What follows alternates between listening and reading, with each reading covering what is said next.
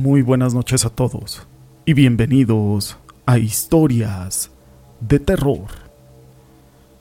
Para mí es un gusto poder saludarlos una vez más y llegar a todos ustedes como cada noche, con una historia. Se dice que de día las brujas caminan por la calle como si nada, pero de noche se roban a los niños.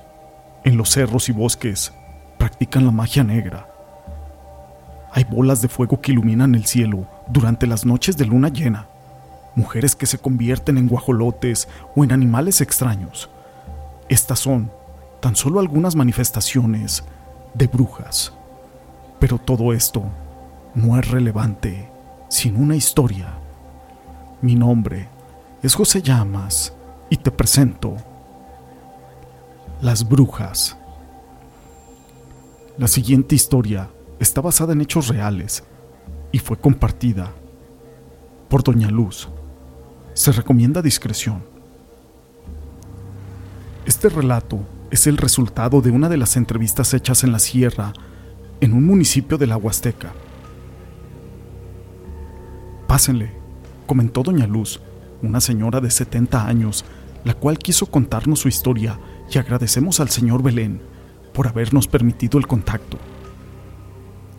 Al llegar a la casa, notamos que la hierba estaba alta en todo el terreno. Parecía como una zona abandonada. Pero no, allí vivía Doña Luz, con dos gatos y un perro café, el cual al vernos comenzó a mover la cola y estuvo atento a nosotros. La casa, más bien, una casita de varas, solitaria, pero de verdad, extremadamente solitaria. Se sentía la tristeza desde que entramos. Al pasar, vimos a Doña Luz sentada frente a una hornilla de barro, con un palo en la mano, como bastón. Nos ofreció un poco de agua. Aceptamos, y poco a poco fuimos tomando la plática. Hace más de 20 años, viví aquí, en la casa de junto con mis cuatro muchachas. Éramos felices al estar todas juntas. Mi marido me dejó cuando nació mi hija la más chica y desde ahí nunca más supimos de él. Algunos dicen que se fue a Monterrey, algunas otras personas dicen que lo mataron hace tiempo. La verdad es de que quién sabe. Como teníamos costumbre de ir a lavar al arroyo, de allá de abajo, ahorita ya está todo enmontonado, pero antes se veía bonito para allá. Agarraba los tiliches y nos íbamos en la tarde para lavar. Cuando llegábamos allá, poníamos la piedra en algunas piedras lajas, y ahí lavábamos.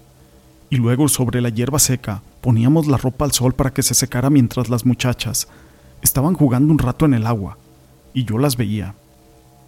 Ya más en la tarde, nos íbamos felices a la casa para poder cenar y dormir. Mis hijas tenían nueve, diez, doce y catorce años cuando pasó esto que les voy a contar.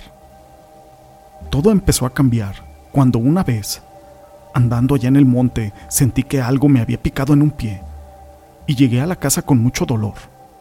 Estuve con mucha fiebre algunos días y cuál doctor, para ese entonces no había. Pasaron los días y empecé a sentirme un poco mejor. Una noche, la calentura se me quitó y de un rato a otro desperté en la noche. Mis hijas ya estaban dormidas, pero mi hija la mayor me estaba cuidando y me dijo que siguiera durmiendo. Me había puesto una garra con aguardiente y chaca en la frente, pero algo me decía que me despertara. Así que me desperté y estuve platicando con mi hija. Entonces, ya casi para acomodarnos para dormir, vimos una sombra corriendo alrededor de la casa, acompañada de un ruido muy extraño. Y mi gata, yo siempre he tenido gatos toda mi vida, empezó a amedrentarse me levanté lentamente y cuando me asomé, vi que a lo lejos había dos bolas de fuego flotando y se fueron rápido rumbo al monte. En ese momento cerramos todo y le dije a las muchachas que se levantaran. Me ayudaron a poner palmas benditas. Esas bolas estuvieron rondando toda la casa durante dos días, antes de todo. Al día siguiente encontré a mis pollos muertos, sin cabeza ese día fue horrible porque yo jamás me metí con nadie, ni mis hijas. La noche antes yo estaba dormida y soñaba que me jalaban de los pies, y abrí los ojos en el sueño, y eran dos mujeres flacas. Sus caras parecían como de tlacuache, y me picaban la planta de los pies, como agujas. Así estuvieron molestándome mucho rato. Desperté y mis hijas estaban durmiendo. Miré por la ventana y como no tengo algo que las proteja, estaba una mujer viendo hacia adentro y parecía que las olía. En ese momento grité y aventé un zapato y esa cosa se fue rápido, como forma de bola de lumbre. Tal vez muchos van a decir que por qué no me fui de allí, pero no tengo conocidos. Ojalá me hubiera ido a cualquier otro lado, pero no me pude ir. Despertaron mis hijas y les dije que andaba esa cosa cerca, así que pusimos un estantero que yo tenía para los trastes justo ahí en la ventana. Y ya después de esto nos dormimos todas, como si alguien nos hubiera echado algo. A la mañana siguiente despertaron con marcas en las piernas mis hijas y les eché un ungüento. Desayunamos y terminamos de comer. Me dolían mucho las piernas y no me respondían, así que yo me acosté y mis hijas me dijeron que irían a lavar. Yo les dije que tuvieran mucho cuidado. Perdí la noción de todo y me dormí profundamente, con solo decirles que vine a despertar ya por la tarde. Más o menos eran como las cinco y media, y al abrir los ojos me di cuenta de que mis hijas no estaban. El dolor se me fue por arte de magia y las busqué en el patio, en el terreno de un lado, y les grité. Pero nada.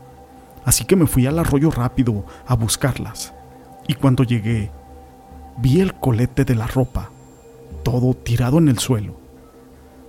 Grité con mucha fuerza, pero nadie me contestaba.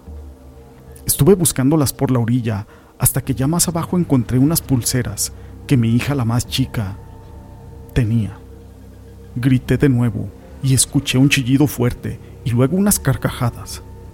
Al estar ya cayendo la noche, mi voz empezaba a cansarse pero nada me iba a impedir que yo siguiera buscando a mis hijas. Me regresé a la casa por unas velas y mi lámpara de mano y volví al arroyo a buscar. En esos años no vivía gente alrededor de ahí, estaba completamente solo. Para esto, escuché unos gritos de una de mis hijas y le grité que dónde estaba y se quejaba muy feo. Pero aquel ruido venía de una de las cuevas de aquí.